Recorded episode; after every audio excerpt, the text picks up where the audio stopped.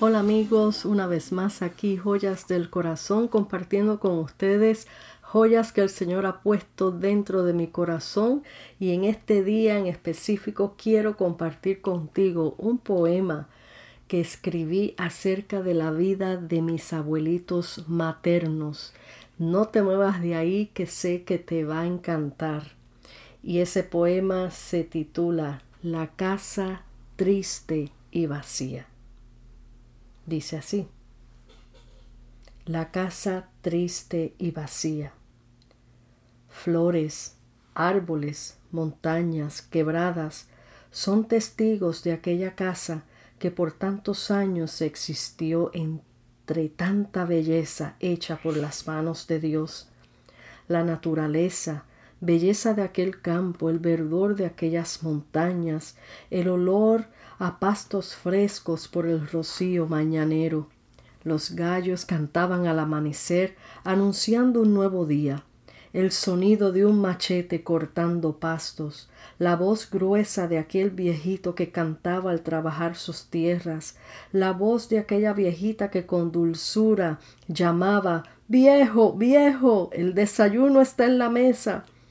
El viejo al bajar la loma donde se encontraba ordeñando la vaca, trayendo en sus manos una olla de leche fresca cremosa.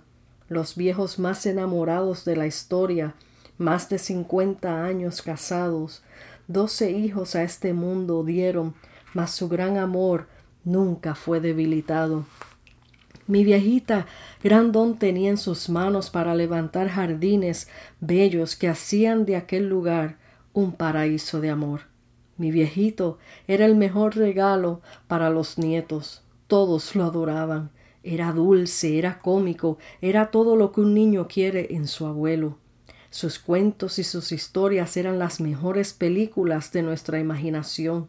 La casa se llenaba en los fines de semana de nietos, tíos y padres. Solo se escuchaban risas, cantos y juegos. La alegría era la que llenaba aquel jardín. El olor a café colado a las tres de la tarde, que todos compartían como si fuese una gran fiesta. Aquella casita, aunque pequeña, era grande en aventuras para todos. Al atardecer, los colores brillantes de las flores se iban apagando y los coquís salían cantando. La noche allí era como los cuentos de hada.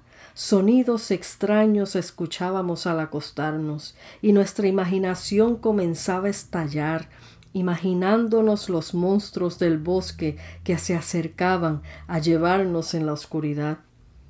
Cuando la imaginación se nos apagaba, volvíamos a la realidad, juntamente oyendo a mis abuelos roncar.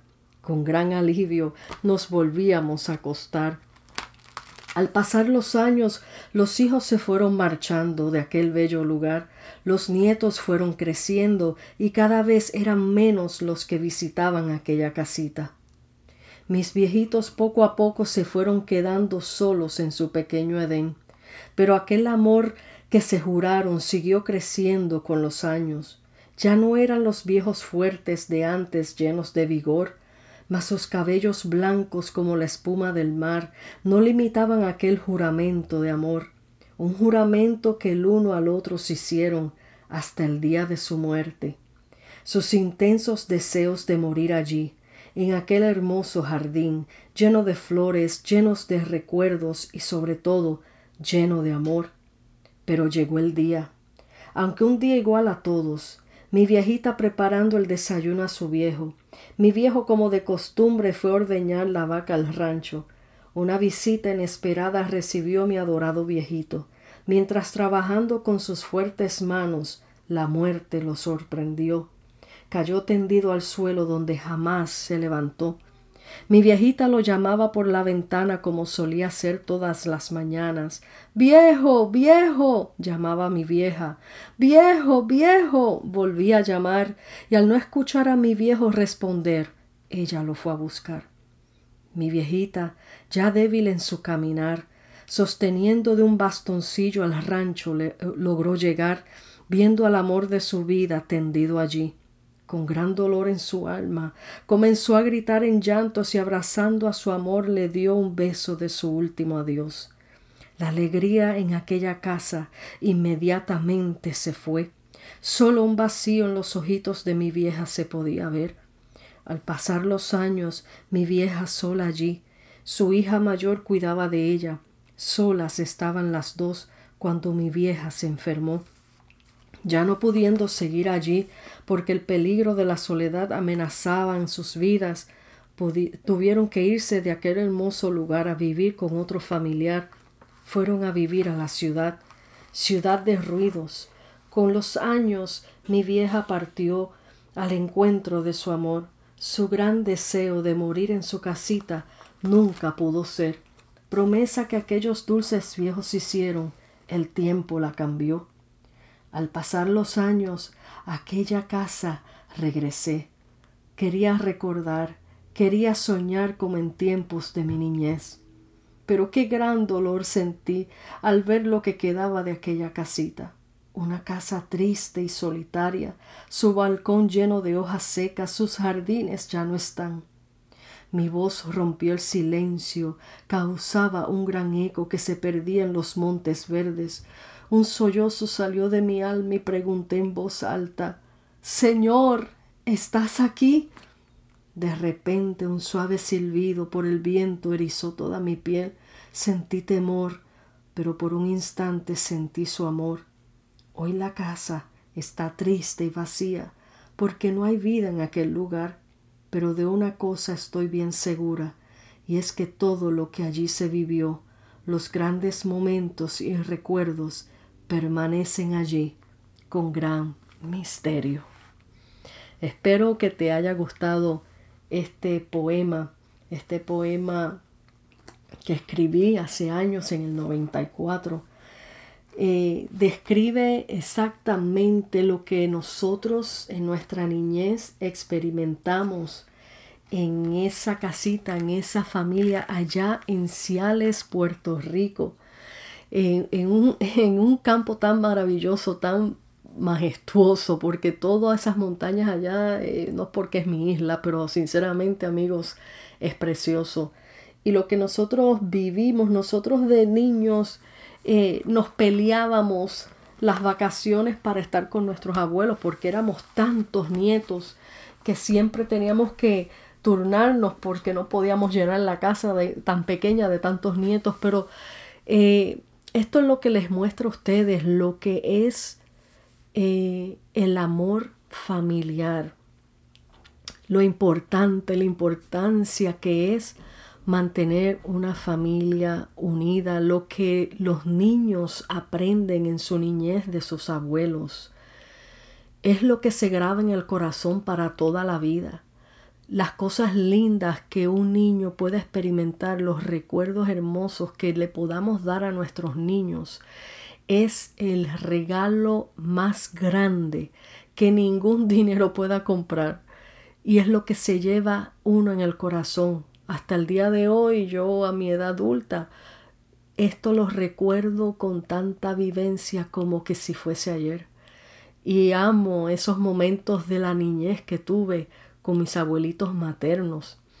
Eh, mi abuelito se le era don César de Jesús, mi abuelita Obdulia de Jesús, Santiago, y cariñosamente nosotros los hijos, los nietos le llamábamos papito César, mamita Yuya. Y esta es la manera donde nosotros como familia hasta el día de hoy nos referimos de esa manera de nuestros padres, de nuestros abuelitos. Eh, esta es la importancia que hoy padres debemos de dejar a nuestros niños. Y por eso, al recordar estas cosas, estas vivencias, eh, yo misma quiero implantar en el corazón de mis nietos lo lindo que es tener eh, esos momentos de familia unidos y, y le enseño a mis nietos, e inclusive en un tiempo pasado, hace cuando estaban más pequeños, pues ya han crecido tanto, eh, tomé la iniciativa de enseñarles a mis nietos que se puede tener mucha diversión sin nada tecnológico, sin los teléfonos, sin el internet, sin mucha televisión. Eh, y empezamos a hacer consecutivamente, lo hicimos creo que como por cuatro años. Eh, sacábamos un día al año para hacer un fin de semana largo con ellos que le llamábamos el día de los abuelos y los nietos.